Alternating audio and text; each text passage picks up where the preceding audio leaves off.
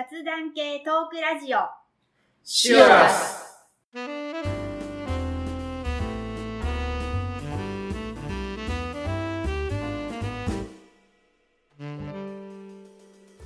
こんにちは、まっちゃんです。ミキティです。この番組は私たちが日常生活で好きなこと、気になったことをテーマにざっくばらんに熊本から配信する番組です。はい。で、今日のテーマなんですが、はい。実はまだミキティさんには知らせてません。なんと。はい。今日のテーマははい。台湾です。はあ、なるほど。ちなみに、行ったことは？行きました。あよかったです。な確かなんかそういうのを聞いたような気がしたので、は大丈夫かなと思って、い。はい。はい。うん。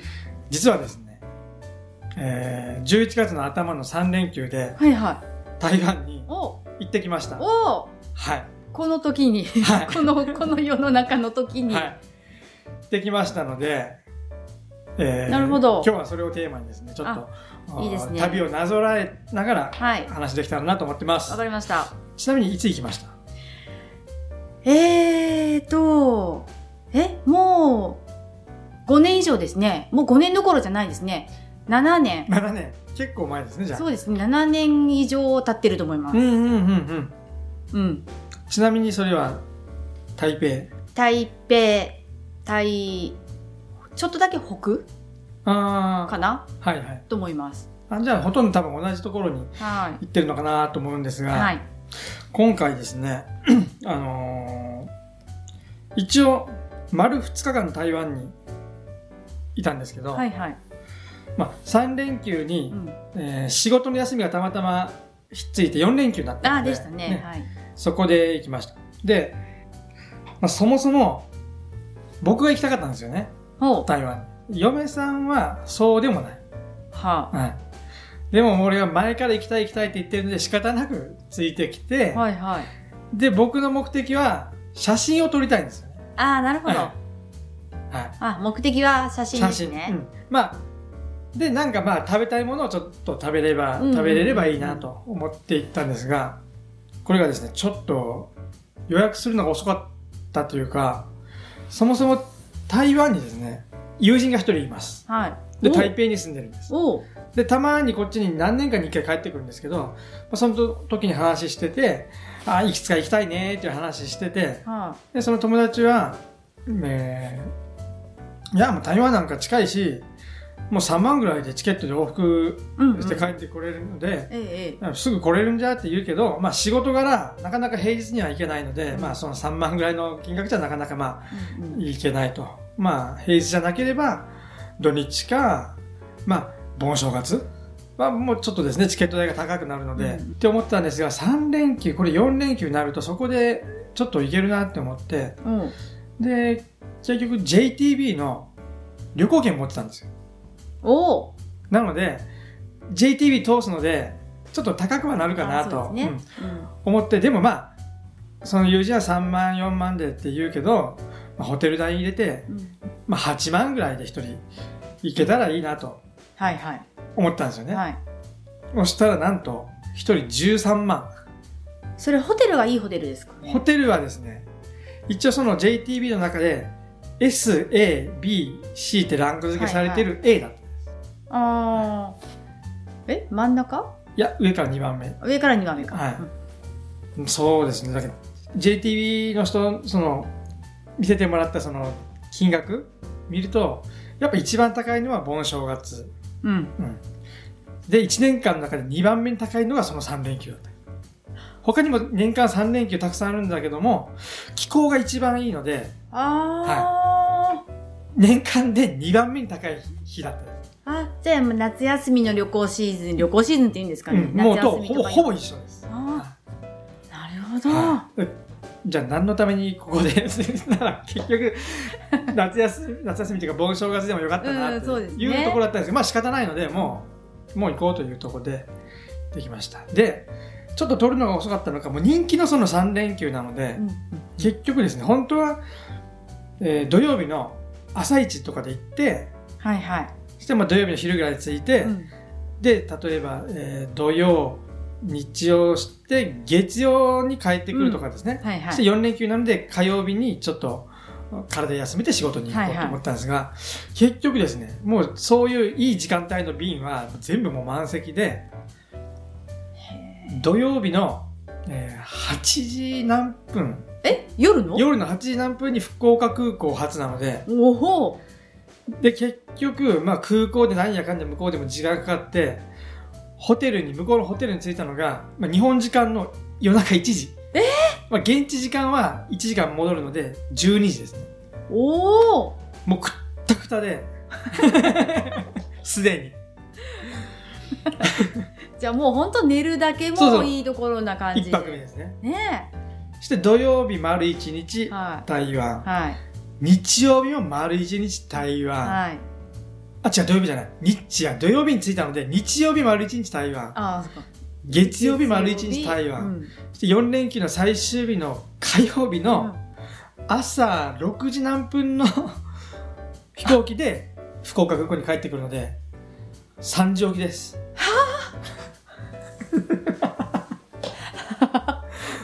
なかなか結構ハード。ハードですね、まあ丸2日といえば2日ですけど。そうなんです。はあースタートと終わりがですい。ねただまあ、丸々2日間、うん。台湾に滞在はできたんですけど、まあ、それで行ったんですが、まあ、私は写真撮り行ったんですけど、うんはい。もう見事にずっと曇りです。あら。なんならちょちょっと雨があらぱらついてる時もあったぐらいで、はいはだけ写真としてはもうこう、写真の出来としては半減以下ぐらい。もうこれもう仕方ないので、いつ行ってもそれはもうあり得ることなので、もう仕方ないなと思って行ったんですが、で、まあ、ここから本題の台湾。はいはいはあすいません、台湾に行く本題の前に、ちなみにこう台湾って言って思いつく食べ物とか、私こんなのが食べましたっていうのあります？い思いつくのは小籠包？小籠包、はい、こはあ。こも誰も思いつくやつですね。はあ。はい。かといって私たち、えっと友達と行ったんですけど、はい。私たちの希望するような食事ははい。出ないようなツアーで行ったんですよ。なんかツアーか。そうそうそう、はい。あのモニターツアーみたいなので行ったんですよ、はい。でもちろん食事も全部決まってて、はい。で一緒に行く知らないお客さんと一緒に円卓を囲むような食事なんですよ。はい、まあ仕方ないですうんうんよね。はいだから、え、ここで、あの、茹で、ボイル、キャベツみたいな、そんな感じの食事だったので、はいその時は、そんな食事に関してはあんまりそこまでは。はい。そうですね。唯一、その時、えっ、と、北京ダックが出たんですよ。うん中華料理が出た時に。はいで、その時に、えっ、と、初めて、私ちょっとチキン苦手なんで、はいはい普段あんまり食べないんですけど、見た目はあのパリパリのところが美味しそうだなとは思ってたんですけど、はい。その時初めて食べて、はい。なんかお味噌みたいなのつけるじゃないですか。それがね、初めて美味しいと思いました。あの、赤い、赤味噌みたいな。ね。はい。で、さらに衝撃だったのは、日本では皮しか食べないっていうイメージだったのに、身も食べてました。だから、あ、そうなんだっていう、まあ、台湾で北京ダック、まあ、レストランで食べたりというか。はい。はい、私ちょっと食べないものが、ちょっと食べてみたら美味しかったっていう記憶はあります。はいはい。まずですね、その食べ物で、はもう僕もその嫁さんもビールが好きなんですよねい。。はいはい。台湾のビール、もうはい一番有名なのがなんかグリーンの缶の台湾ビールというはいはいビールがあるんあですよね。で、それは多分そればっかりだろうから、多分台湾でこんなもの食べたいってこういろいろ頭に描いてるものを食べながら、その台湾ビールをずっとこう2日間うんはいはい。飲むんだろうなってイメージだったんですよね。うんそしたら、機内食で、はまあ、機内食の前に20時に出発なんですよい。ね。うんうん福岡空港を。はいで熊本の自自宅を3時頃に、夕方3時頃出て福岡に向かったんです。はいはい。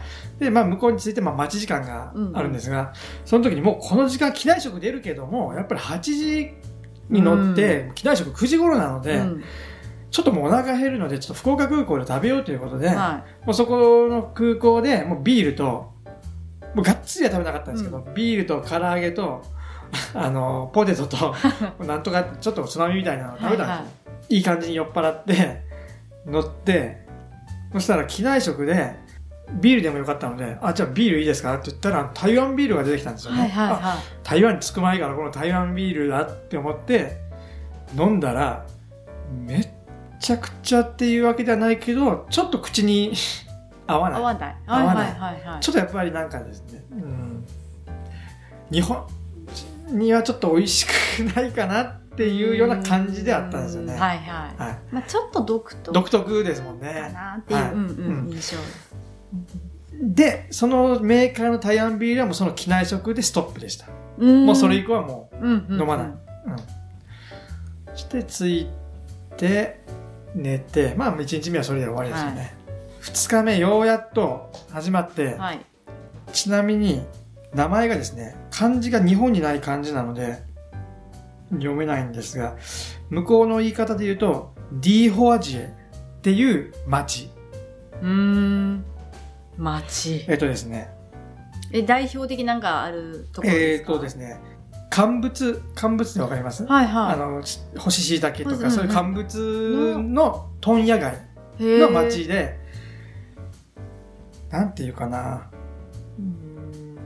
昔の、昔の西洋の、あ何系、何様式って言ったかななんか西洋の昔の様式の建物が、古いのが残る街並み。とにかく古い街並みで、乾物問屋がバーッとあって、最近は、そう、可愛い雑貨屋さんとかもたくさんあって、観光客にも人気です、みたいな。僕はその古い街並みっていうところに惹かれて写真を撮りに行きたかった。はいはいはいは一日目そこに行こうと思ったんですけど、その前に朝起きて朝食い。はい。食べるじゃないですか。うんうん。ホテルに朝食がついてるんですよね、バイキングが。はいはい。でも、まあ2日間あるので、1日はホテルでいいけど、1日はちょっと地元のうん。台湾の人たちって家であまり料理しなくて、外で食べるんですよね。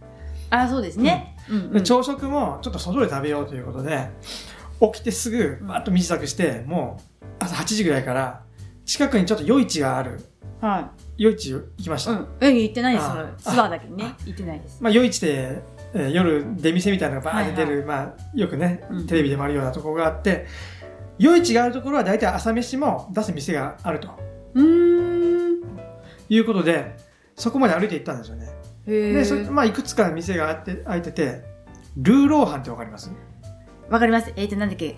角煮？豚の角煮の細かく砕いたようなやつ、はいはいはいはいまあ、八角の味がするやつがご飯の上にダーッとかかってるようなやつ。はいまあ、有名な B 級グルメですね、はいはいはい。台湾の。うんうん。それは食べようと思ったんですよね。うんうんうんそして、だ朝食でルーローハンが出る店だったので、あ、じゃあルーローハンと、あと二人なので、でも僕は麺、うんなんかちょっとさあっさりした麺を食べて、そこでこう一つルーローハンもはい。終わった。はいはで、こういうこう庶民的な、ちょっと、なんだ、店の軒先に汚はいはいいテーブルがこう並んでて、そこで、い。汚い今ね。ごめんなさい、いりませんね。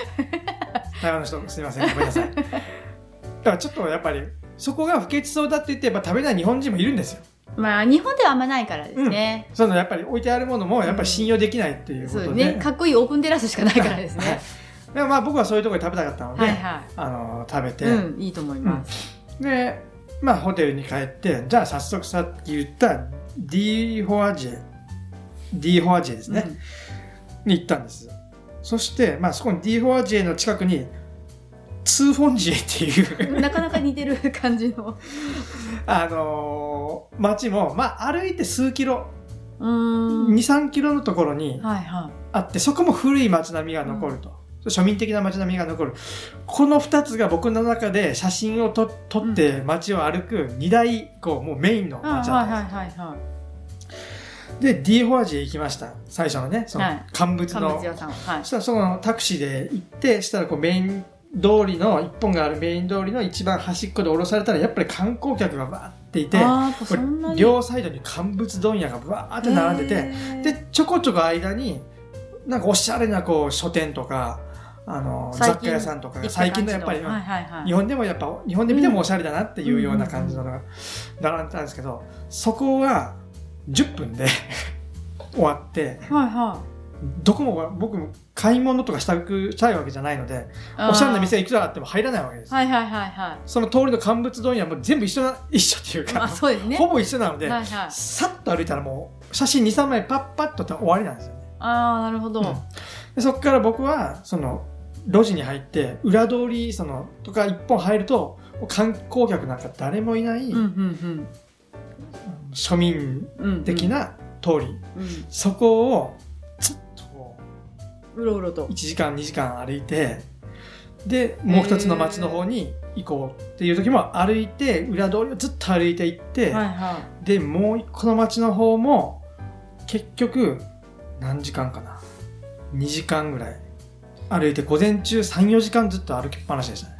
ああ、すごいですね。はで、写真をずっと？い、、ずっともう気の向くまま？撮っ。たんですけどその2つ目の町に行った時に一箇所あここなんかおしゃれな店があるなって思って、はいはそこ後で調べたら自分が日本で買った観光ガイドブックにも載ってたおしゃれな店だったんですい。よ、ねはいはいはい。日本人らしき女の子がこう何人も中にいるわけですよ、うんでさっきルーローハン食べたかったって言ったじゃなうん。いですか、うんで台湾ビールも飲みたかったうん。はい。それ3つ目のやつがそこにああるんですねあったんですどこにでもあるんですけど、うんうん。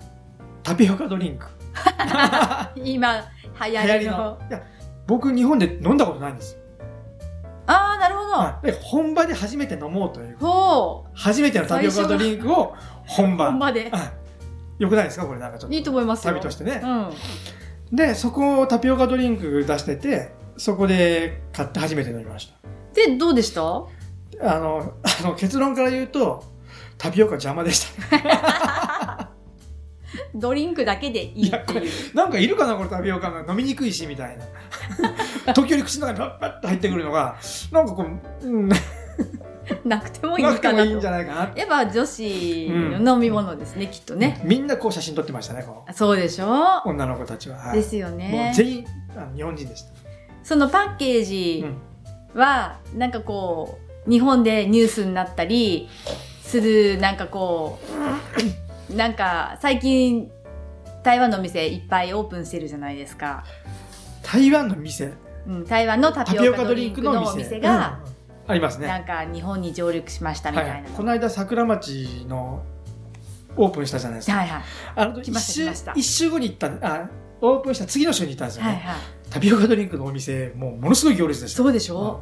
そういうパッケージのあれではなかったですか？パッケージがそこがどういうのなのかわからないけど、まあ、透明の容器、透明の容器。うん、で、で蓋してありました？蓋なんかあのフィルムの蓋あ、フィルム。やっぱそうですよね。してタピオカとあとまあえー一番オーソドックスなやつを頼んだんですよ、はいはい。ミルクティーみたいなやつを、はいはい。でもミルクとその層がちゃんとできてる、うーん、ちゃん。とこう振って飲んでくださいって言われて。そうですよね。うんうんうんうん。っていうやつです。それがまあ日本でもそういうやつですよね。多分それが、あの、フィルムのやつは、振ってうん、混ぜて飲むっていう飲み物だから、フィルムなんだっていうのがなんか聞きました。あ。そうやって飲みました、はい、うんうん、合ってると思います。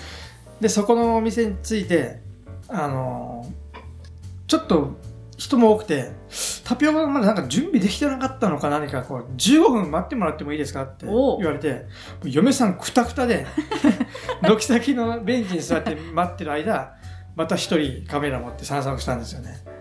でよかったのが、はい。そこでちょっとよかったのがあのー前日本で見た台湾のその紹介番組みたいなのがはいはい。まあこれちょっと申し訳ないんですけど YouTube で。ちょっと見たんですよね、はいはい。でその時に千秋だっけ？あのココリコの前結構千はい秋かな、はい。千秋タレントの千秋さんが台湾をこう歩いててそこの2つ目の町俺僕が行きたいって言った町はそこそこで見たので行ったんですけどそこをあ歩いててその千秋がこう何ここの路地って言ってちょっとちっちゃな路地にパッと入ってたんですよね。そしたらなんかえらい裏のもう本当にもう洗濯物とか干してあるさらにこうもう本当に現地のその住んでる人しか入らないような区域のところにパッと入ってたんですよね。はいはい。そこの風景が本当に庶民的で、うん。すごいすごいいいなってこんなところ行けたらいいなって思ったんですよね。うんうん。そしたら偶然僕がそのタピオカ待ってる間にバーって行って何も表通りはあんまり気にしてなくてただ俺も何の気なしにパッと入ったところがその千秋が入ってたところでへえ。出たとこあここなんか見たぞって思ったらやっぱあのテレビっていうかそれであった区域であここ来たいと思ってたけどちょうどよかったなって思って。で、やっぱり洗濯物とかいっぱい下がってました？その時はもう曇りでちょっと雨もパラついてたのであ洗濯物は干してなかったんですけどね。ちょっと壁になんか落書きというかちょっとアート的なへ絵が描いてあったんで、はいはいはい。それが印象的でそれでもうあここだって言って分かったんですよ、うんうんうんはい。そうですよね。はい。天気が微妙で天気がそう微したね妙な。微妙なんです。まあ傘さすほどでもないけどポツポツっていう着てる状態。じゃあもう気だるい奥様を取りましょうぐらいなシチュエーションですか？そう。疲れた奥様を。であのーまあ飛び抜かしてちょっと間を飛び抜かして言うと1日目はい。何歩歩いたかなって思って iPhone で確認したんですよ。ねはいは1日終わってその夜も寝る前ですよ。い。うんうん。3万。3万？5千歩あったかな。なんか4万歩近く歩いてましたほー20キロ。すごい。何時間今日歩いたのかなって計算したら8時間ぐらい歩いてました。ほぼ歩いてるって。もうくったくたです。途中で一回嫁さんはホテルに戻って私はもういいと休憩しとくって言ってその間も僕は一人で 周り歩いたりとか、あ一回。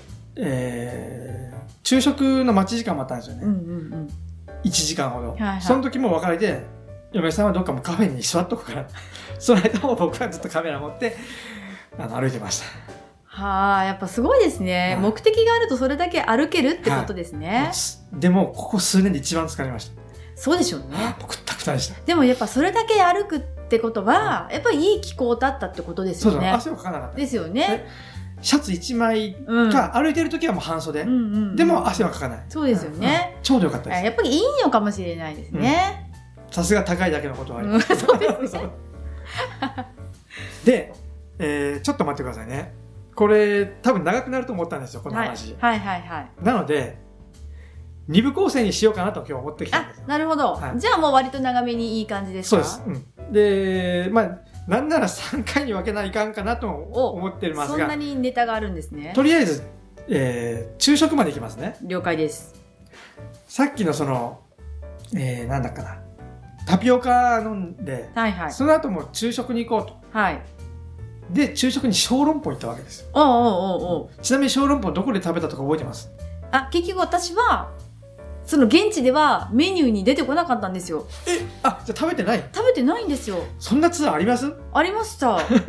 え？っていうですね。なんか、せいろみたいなの出てくるんですけど、それに小籠包らしきものが出てこなくって、もう普通のシューマイとか、あの、エビ餃子みたいなちょっと透明感のある、色がついてる皮の餃子とか、はいはいはいあと、肉まん系の。はいはいで、割といろんな種類あったのに、小籠包は？みたいな。はあっていう感じでした。だから、現地のお店が熊本にあるので、熊本に帰ってきて食べました。はいはいはい。あそれはあのーちょっと待ってくださいね名前がですねすぐ出てこないんですが、えー、ディンタイフォン釣り屋あ、そうです、そうです。はい、京都のデパート。のディンタイフォンですねはい。僕も現地のディンタイフォン行きまし行たったんですで、釣り屋で食べたことありますか？ないんですなあ、もうだからそこですよ、比べないとね。一回行こうとしたんですけど行けなかったんですよねでこっちにいるえー台湾に住んでる友人じゃなくてはい。こっちに住んでてカメラ仲間でよく台湾に行く知り合いというか友達がいるんですけど、はいはい。その人があのほ釣り屋にあるディンタイフォンの本店が向こうにあるけん、うんうんうん絶対そこは行った方がいいうん。全然違うそうでしょ？であちょっとこんなこと言ったらあれですけど、私もそう思いました。現地ではこんなはずじゃないと思うっていう印象です。って言ってたんですよねだけどまあちょうどですねそこの僕が行きたかったさっきの2つの町うん。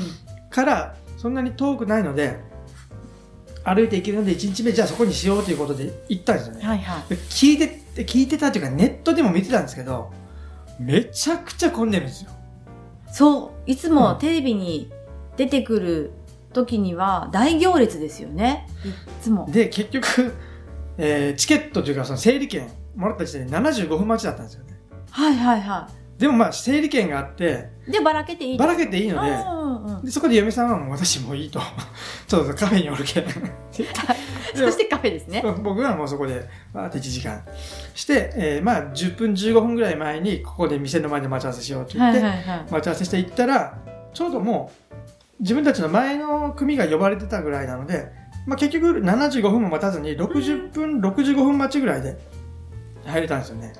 でまあ、えー小籠包普通のプレーンの小籠包とはい。1個なんかちょっと変わり種の小籠包1つとあと空心菜の炒め物。空心菜もそのカメラ友達が空心菜はもうめちゃくちゃうまいって言ってたのでだから僕が食べたかったのがささっきいくつか言ったけど、うん。その次タピオカの次がディンタイフォンの小籠包とどっかで空心菜食べたいと思ったけど、はいはい。そそこでも空心菜あったので空心菜。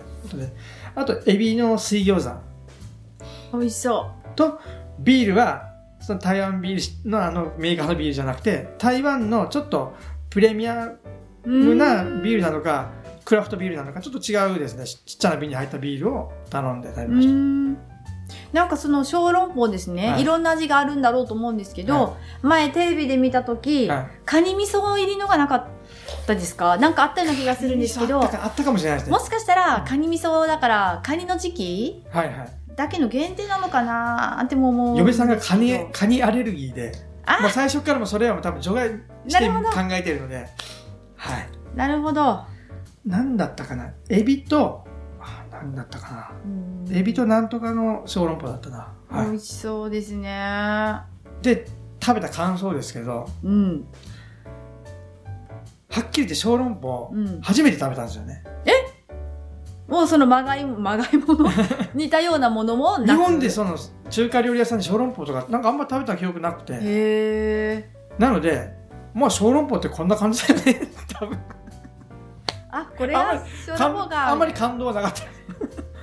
まあまあまあまあまあ美味しいけど、みたいな。なんか残念な小籠包ですねそうそう。ああ、なんか連れ行けばよかったなと思って。そうですよはいね、うんそうそうただそこの店員ん、さん、まあ、かいすごい混雑してるので、うん店員さんの数がもう多いんですよね。ちょっと食べて皿が空になったらすぐ下げるし、もう至れり尽くせりで、接客がもうすごいしっかり。してましたそしてこう顔で選んでんじゃねえかなっていうぐらい美人な若い女の子がたくさんいました。あそうなんですね、はやっぱビジュアル変更あるかもしれないですよね、はい。やっぱ有名な店だし、はい。へえそれでお客さん多いんですかね？ま あそれはわからないですけど。男子多くなかったですか？